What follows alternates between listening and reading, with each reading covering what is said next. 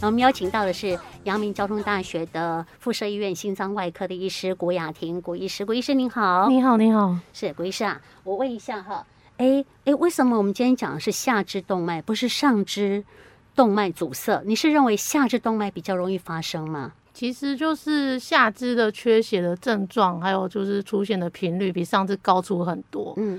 我们在临床上其实几乎不会看到上肢缺血，除非他有一些免疫疾病的问题，比方说类风湿性关节炎，他的末梢血管本身就容易狭窄阻塞，不然除非扣除掉这些免疫疾病的原因的话，其实大部分病人只会有下肢血管的缺血的问题会比较常见。嗯，那因为就是。手离心脏比较近，那脚离心脏比较远，那离心脏越远的血管就越细，嗯、哦，那就越容易产生一些失温或者是血管攣缩的问题。是是哦，所以我们今天就放在大家比较呃常会遇到的状况哈。嗯、好啊，那这个下肢动脉阻塞的话，这个跟心血管疾病更有关系？嗯，就是下肢的动脉它也是血管的一部分。嗯，对，那其实就跟我们平常常见的一些呃心肌梗塞啊或中风。产生的原因一样，那其实就是它的动脉就是有狭窄，哦，那产生阻塞。那为什么会狭窄的原因，就是说，其实我们的血管就是动脉，它的功用就是把心脏的血液输送到身体的每个器官，哦，然后包含我们的手跟脚，嗯，对。那这个血管就像我们家里的水管一样，哦，那个水管用久了。一定水中会有一些杂质，对哦，慢慢的积在那个水管壁上，会塞住。对对对，会产生一些斑块起来。那我们的血管其实也是一样，哦，就是比方说你胆固醇比较高，哦，那血中还是会有一些些脂质啊，或者是脂肪的斑块，哦，它就是经刷过血管之后，就慢慢沉积在血管上。嗯哼。那它产生的斑块越来越久之后，就越来越厚，然后就会造成血流不顺，就会产生阻塞。那这些斑块其实就是跟我们的那个。真的跟水电工的那个水管的斑块一样，他们其实都真的很硬，就敲起来就是康康康的。哦，对，所以一旦真的产生那么严重的血管阻塞的话，通常就是会有一些很明显的一些下下肢缺血的问题。嗯嗯嗯。好，那下肢缺血的话，是不是会变成说是脚麻啊，或者是痛啊的反应？大概会有哪些症状啊？是，是下肢的血管就是给下肢的肌肉，那所以如果下肢缺血。那下肢的软组织、皮肤啊，然后还有肌肉缺血的话，它血液不够，它就会产生一些缺血的症状。那比来说，一开始比较常见的就是脚趾头容易觉得冰冷，哦，甚至你觉得就是有些老人家冬天到了，就是末梢变得紫紫的，嗯，好，那其实就是有点发浅、缺血的症状。然后再来，如果是年轻人，比较常见是会说，就如果病人是走路活动正常的，他们的一开始的症状其实反而比较常见是说走路走不远，肌肉没力。肌肉没力不是肌无力吗？那跟血管有关系哦。肌肉如果血液循环不好，它肌肉就会长不大，所以它肌肉会比较容易就产生一些没有力气、缺血的症状。哦，就很多病人就会说，他可能走个五十公尺、一百公尺就要休息一下。对，就不会说像我们正常人平常就是慢慢走，你走个一百公尺、两百公尺，应该都不会觉得怎样。是，对对。可是如果缺血、有下肢缺血的问题的病人，他们常常说走了五十公尺之后脚就很酸，嗯，就一定要停下来休息一下，这样。这个跟年纪有没有正成长关系啊？当然有，就是像水管一样，用越久就越容易。阻塞一样，刚开始新兴的血管就是比较不会有这个问题。是，对。好，那你第一个讲到说下肢冰冷、走不远，还有其他症状吗？嗯，对，就是像刚刚就是主持人讲的，就是说脚会容易麻。嗯，对。然后开始会有一些慢性的伤口长不好，本来说有些病人刚好也是有糖尿病，本来就是因为糖尿病的关系，容易伤口长不好了。然后结果现在就是血液循环不好，组织得不到充分的养分。就发现怎么伤口一个月、两个月、三个月都还是长不好，是对，那其实就是蛮明显的是一个血管缺血的问题。那通常如果去看医生的话，医生有时候就会建议病人。要先把血管通好之后，再去找他们做清创，不然伤口会一直长不好。这样、嗯、哦，这样子哦，好，听起来好像越来越严重哈。啊，所以说我们在症状比较轻微的时候，我觉得我们就要去处理哈。那国医师，我想请教你，刚刚第一题有讲到了说血管为什么会狭隘阻塞哈？嗯、然后我想请问一下，怎么样让它长保它的？通畅是是饮食啊、运动啊，或者是各种不同的这个面向哦，我们可以提供给大家参考。好的，就是其实就是就像刚刚讲的，就是这个血管的问题，就是就是也不是只有脚有哦，脑部的血管如果有阻塞就要中风，心脏血管如果有阻塞就要心肌梗塞，所以其实血管保养的方法其实都是大同小异，都是一样的哦。首先就是我们。要就是到了中年之后，就年轻二三十岁，应该大家那时候心血管都很健康，嗯，对。然后步入三四十岁、五十岁的时候，就要开始注意自己的身体，会建议要每年做一次健康检查，然后控制自己的脂质，就是胆固醇的部分，哦，三酸甘油脂那些。那如果有异常的话，医生说要追踪，就一定要回去追踪，不要就是。就绕跑这样，那等到过几年回来，血管都塞住了，到时候再控制也来不及了。这样哦，好好，你说健康检查哦啊，健康检查，请问一下是做哪些检查才会知道说你有没有比较严重的阻塞嘞？其实一般如果还有在工作的话，公司的那些每年的健检，其实大部分都会就是有抽胆固醇的部分。嗯哼，对。那刚开始我们临床上如果还没有一些下肢缺血症状，然后只是想要保养的话。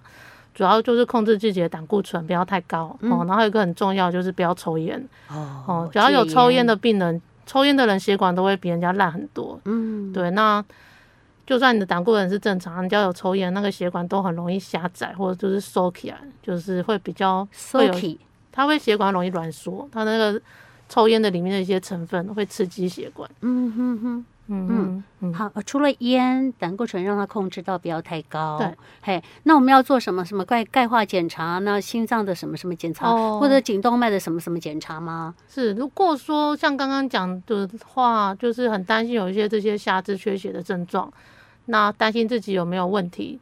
其实我们平常在家里就可以先摸一下自己的那个脚上的足背的动脉。足背大概在哪里哈？足背在在后方吗？前方。就在我们的哦，足背嘞。哦，你讲的是在那头前这带。这里。哦，是脚板呐。对，脚板的上方啊，对不对？脚板上就是那边会有一条血管，就是很浅的动脉，摸会有摸到脉搏。哎，其实基本上如果你有摸得到脉搏，你就比较没有阻塞的问题。我有摸到，那就 是没有问题。可是就这样子这么简单的动作检查吗？其实如果脉搏摸得到九成以上都不会有问题哦。对，因为那你是离心脏最远的一条血管，而且它也很细，所以你如果摸得到，就代表说你的血管应该是 OK 的。嗯哼哼，因为我们其实开刀能处理的也是这条血管以上的血管。嗯，但更末梢一些比较就是末梢循环不好的那个，只能靠药物跟保暖了。哦，对，那有些如果。老人家摸不到，然后你又担心说是不是有血管狭窄的问题，那可能就是要在医院做一些检查，这样。哦，好好好。那呃，我们要常保我们的血流正常的话，嗯、是不是吃的啦，或者是我们建议什么运动吗？其实就是平常就是多走路，慢慢的一些有氧的活动就可以了。有氧的活动、嗯、就是慢走慢跑。呃，慢走慢跑就是用得到你的下肢的，对对对，这些动作都用它，其实血管会比较健康，也会比较滋生。是是，好，那我们多用它的话，会不会也也连带的我们的心脏会比较强？会啊，要健康就会大家一起都健康。是是是，好，好，那饮食呢？饮食就像刚刚讲，就是胆固醇的部分要注意，就是脂质啊，然后一些高油高糖的东西就是少吃，就是吃的比较不不好吃一点。清淡一点嘛，好，尽量吃菜啦，好，或者吃豆腐啦。好，我们其实相关的资料哈，呃，相信朋友要查也很快哈。那我再问一下，我们阳明交通大学附设医院呢，有时候有一些卫教宣宣导，会在我们的官网里面看得到吗？搜寻得到相关资料哦？我们的网站应该首页都会有，对，可能就是可以再去看看这样。健康资讯站。好，大家去点一下。好，好，好，好，好，好，这个部分哈，因为之前我有邀请到你们医院的牙科医师哈，牙科的主任哈，涂主任，他讲说他们有卫教单张哈，就在你们的官网里面呢，它就会出现哈，而且还会不断做更新好，所以大家可以在我们的呃官网的健康资讯站里面去搜寻相关的讯息啊。好，这个都是今天第一阶段，我们先请古雅婷医师针对呃我们的下肢动脉血管为什么会阻塞啊？啊，阻塞会有哪些的症状？来跟朋友们做介绍啊。待会儿呢，我们再讲，呃，怎么样知道自己有没有，或者是说，呃，我们的呃这个呃治疗哈有哪些的方法？这我们后续再谈。先来听歌休息一下，谢谢古医师，谢谢。今天讲的主题：下肢动脉阻塞的疾病。阻塞的话，恐怕我们就是要要要动刀哦。动刀可能还不是最严重的。那最严重是什么状况？如果一直不处理下肢缺血、肌肉坏死，最后就要截肢。哦，有遇到这样的个案吗？还蛮多的。啊，所以有些人会很怕动刀，所以他前面可以处理的问题没处理，一直放到越拖越严重，越拖越严重，可能就没有办法处理，需要截肢，是这样的状况吗？嗯、这个开刀有这么恐怖吗？应该说他们不是怕开刀，会想要讲这个主题，其实就是因为临床上有时候遇到一些病人，他们其实不知道他们伤口没有好，然后脚痛是血管的问题，然后有时候去诊所看医生，或者自己吃偏方，然后一直搞了很久，一年半年。才来，那时候就真的来不及了，就脚都黑掉了，哦、你就只能截肢了。是是，可能是觉得很可惜，因为其实因为现在比较进步啦，其实手术的部分都微创，也不会有什么太大的伤口，除非真的塞得太严重。嗯、不过那个真的比较少了。嗯嗯嗯对，我觉得是概念不清楚，所造成的一个后果哈、嗯。好，我们想说伤口应该自己就会好，可是它真的不好。好，那这个状况的话，我们自己怎么样做检测？我觉得这个部分也是非常重要的问题哈。怎么样知道自己有没有血管阻塞的问题？嗯，就是初期如果大家担心的话，就是就是可以看一下有没有刚刚讲的那些症状啊，脚容易冰冷，那皮肤颜色有没有变紫？哦，平常走路就走久，脚会不会痛？然后脚上的那个。足背的动脉摸都摸不到，好，那如果说足背动脉摸不到，然后又有这些刚刚讲的这些发冷啊、脚无力、脚痛的症状，那就可以来医院做检查。那来看的科别就是可以看心脏血管外科，嗯，好，那我们会排在门诊，我们会先初步帮病人检视一下，看一下脚的温度、颜色，哈，有没有伤口，然后脉搏摸的摸不到。那如果有需要再做进一步检查的话，我们通常首先会先帮病人量那个。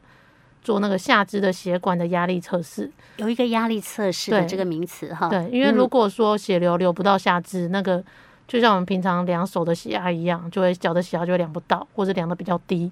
哦，就它会有一个正常值的标准值。那如果低于那个标准值，就代表血流流不到下肢。嗯，好，那这个检查好处是说，它其实不用打针，然后也不用打显影剂，比较不会侵入性，不会伤身体。好，那它是一个很快的一个。检查方式啦，有没有问题？其实这个准确率还蛮高的，就是有八九成。嗯，好，如果这个检查做出来没有太大的问题，其实应该就还好。哎、欸，那个跟血量血压、血压计差不多那种，那种是差不多，不过当然机器不太一样，啊、只是它就是也会帮脚的分段量它的下肢的血压。哦，分段量你的血流的状况哈。好，这个是我们的一个呃检查的方式哈。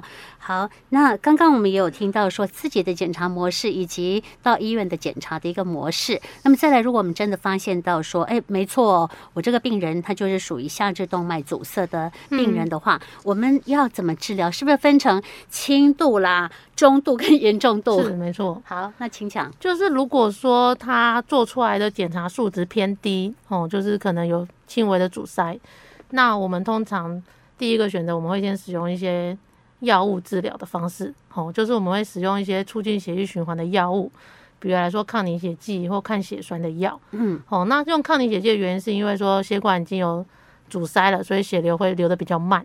那我们最担心的就是说，在血流流得慢的时候产生血块，它就不就整个就塞住了。对对对，就涓涓细流之后就塞住了，这样子就很危险。嗯、是，所以我们会吃一些给病人开一些抗凝血剂，吼，保护血液循环，让它血液不容易凝固，它流得比较顺，它就可以流过那些涓涓细流的小孔的地方。是，是嗯、对。那临床上的确蛮多病人就是使用药物之后，他症状就改善了。嗯、哼哼如果使用药物症状有改善，我们基本上就是维持药物治疗。那我们会鼓励病人多走路，吼。多走路的原因是因为你还是要多动，他脚才会产生一些新的血管。哦，有些病人脚痛、脚无力就不想动，那这样反而是会越来越差的。诶，做复健可以吗？可以啊，就可以做复健。好，嗯、做复健多走路哈，勉强要勉强做啦，为了自己的好哈，把你血管塞入怎么办？哈、嗯，这个是比较属于那个不严重哈，初期哈，我们可以吃药物。嗯，哎呦，这种药物可以吃多久？会不会吃越吃会会副作用啦？我比较担心副作用啦。其实西药，我们的确是有些病人，有些人吃会有一些不舒服的症状。那当然，如果有不舒服的症状，就跟医师讨论，可以再帮他换其他种药物，或是看有没有其他方法。嗯，可是其实我们就是会针对病人的年龄、体重还有肝肾功能，去选择比较适合病人的药物。嗯，我其实是觉得就是呃。年纪稍大，就是过了中年之后，其实吃一些适量的抗凝血剂，就有点类似广告的那些循利宁一样。其实就是？循利宁，循利宁，循循利宁，就是那个阿嬷脚怎么不会痛那个？你就你知道吗？我知，中国做钱多，就是类似。其实徐丽宁也是一种。妈，你也看见吗那，我尴尬。对，其实徐丽妮它也是一种抗凝血剂，只是它比较轻微。那我们医院开的会就是就是学比较学名的药方啦。对，那它的话其实就是类似的作用，其实就有点类似。我是觉得可以把抗凝血剂当做一种保健食品，保健的哈。对，好。自费吗？还是我们健保给付？哦，OK OK 哈，这个是抗凝血剂哈。其实古医师跟我们讲，抗凝血剂它有很多种的这个品名嘛，哦，很多种药厂哈制造的，所以针对不同的人的状态，会有适合自己的。哈哈，我有个朋友，他好像诶，就是吃药产生一直吐、一直吐的这样的反应哎。那就其实有可能，可是就是看要不要换其他种药物。嗯哼，所以可以跟医生商量的嘛。对啊，嗯，对，有些年轻人不知道，以为医生开的他一定要勉强吃，他瘦了好多公斤哎，就是会一直吐一直吐这样子。那我有建议他说，你还是回去跟医生讲你这个状况，因为药厂的药很多，嗯，所以可以帮你挑选适合你的。是的，是的。哦，所以任何事情你你都不要说哦，吃了安尼真惊，我不爱吃啊，不爱吃都死。啊！你都爱搁等一个医生讲讲，哇，这个药啊吃了无效哈，你有没有还到医生给你骂？医生会骂人吗？嗯，如果真的真的是那种像这种的不会骂啦。可是如果是像药未下书啊，也当来给你讲啊，嗯，说我这未下书啊，医生是不是会给你讲？别人家拢会下书，你家的未下书，不不不不不不，我们医生会帮他换药啊，对不对？对呀，所以我们要回到原来医生这边哦，因为是没办法帮你处理，只是因为在你食了会安那，所以每个人个别差异相当。哦，没错吧？哈，古医师，好，这个是我们一定要跟医生配合的配合的部分哦。哈、嗯，好，刚刚讲到了说这个呃抗凝血剂哈，其实有的时候吃一些的话，它还甚至有健康食品的效果，这样哈。应该是说，就是讲抗凝血剂，有一些病人就会很担心、很害怕。嗯，可是其实就是就是现在药都比较进步了，那些出血的风险其实已经下降很多了。嗯哼哼，对，那就是。我是觉得可以不用太排斥，可以把它换个角度看，就像循令你那些药一样，其实就当做保健食品吃这样子。哦，对了，我们很多的病人患者最担心的是吃了抗凝血的药物会有出血的风险。嗯，好，的确是如此哈。嗯、所以任何的病及早看医生，药吃的比较轻微，那就是呃一个呃保护自己最好的办法哈。好，那呃抗凝血的药有没有吃到十年、十五年这样？其实就是蛮多老人家，就是如果他真的有血管狭窄的问题，如果吃了药物他也觉得有改善，我们的确是会建议病人就长期吃，除非他之后有一些出血的问题，不然的话其实。就是长期吃对病人是有好处的，是是是哈，就像高血压或者是糖尿病一样，也是长期吃，也是长期吃哈。好，第一个我们提到的问题是不严重的初期的呃药物处理的方式。那古医师，我们如果到了中期嘞，是那如果说临床上来的我给我们看的病人，如果脚已经有一些发紫，好，然后真的是连不动躺在床上脚都会痛，好，然后脉搏也摸不太到。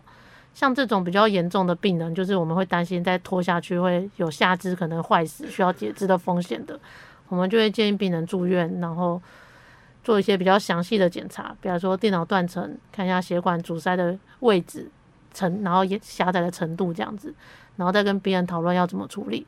那通常要就药物治疗如果没有效的话，我们通常还是会建议病人就是要把那个狭窄的血管撑开，哦，就是要开刀了。对，嗯。撑开，哎、欸，这个血管都很弄，就以为吧，下肢的血管是比较细了。嗯，对，这就是过了膝盖之后，通常正常人下过了膝盖之后会有三条血管。嗯，那这些血管的确是比较细，不过因为现在就是医疗比较发达，就像心脏也可以加支架一样，那下肢的血管我们也是可以用气球扩张。去帮助他做一个长保护血管的手术，这样子哦。做这样的一个手术，我们有三条血管，嗯、通常到几条塞住，我们就必定要做这个手术。其实是你主要还是看临床的症状，就是他三条血管有一条是走在就是脚的前面，好，然后一条是走在脚的肌肉的中间，那一条就是往后足踝那边走。是，那有时候有些病人有些伤口，比方说他的足背就好不了。那通常就是前面的那条血管塞住了。嗯，那为了让他血就是伤口有机会复原，我们就是要把前面那条血管打通，这样。啊，好好好，这样子哈。这个对于我们的呃心脏外科医师来讲，这些手术都不是难做的，都已经是蛮蛮普遍的，是蛮普遍的。微创手术吗？对，微创手术已经发展很久了，已经好几年了。是是是。好，所以这个部分的话，我们不要担心，不要害怕哈、嗯，你就呃给医生专业的医生来帮您做这样的一个处理哈。那当然，我们就是希望说大家不要走到这样的地步哈、嗯，你就尽早就要先去关注一下自己的下肢动脉哈，下肢动脉是不是有出现阻塞？嗯、那怎么样去观察？刚刚我们其实都讲的非常的清楚了哈。好，那所以这个部分的话，呃，朋友们要是有一些疑虑的话，也麻烦您要去挂号哦哈、嗯，去看个医生哦哈。啊，因为医生他。实际看到你哈，他才有办法针对你的问题来处理。那我们广播只是告诉大家大致上的一个情形哈，那个别差异很大，所以我们希望大家一定要不要担心看医生哈。好，今天非常感谢阳明交通大学附设医院的心脏外科的医师古雅婷郭医师来跟我们讲到下肢动脉阻塞的疾病，谢谢你，谢谢，再见，拜拜。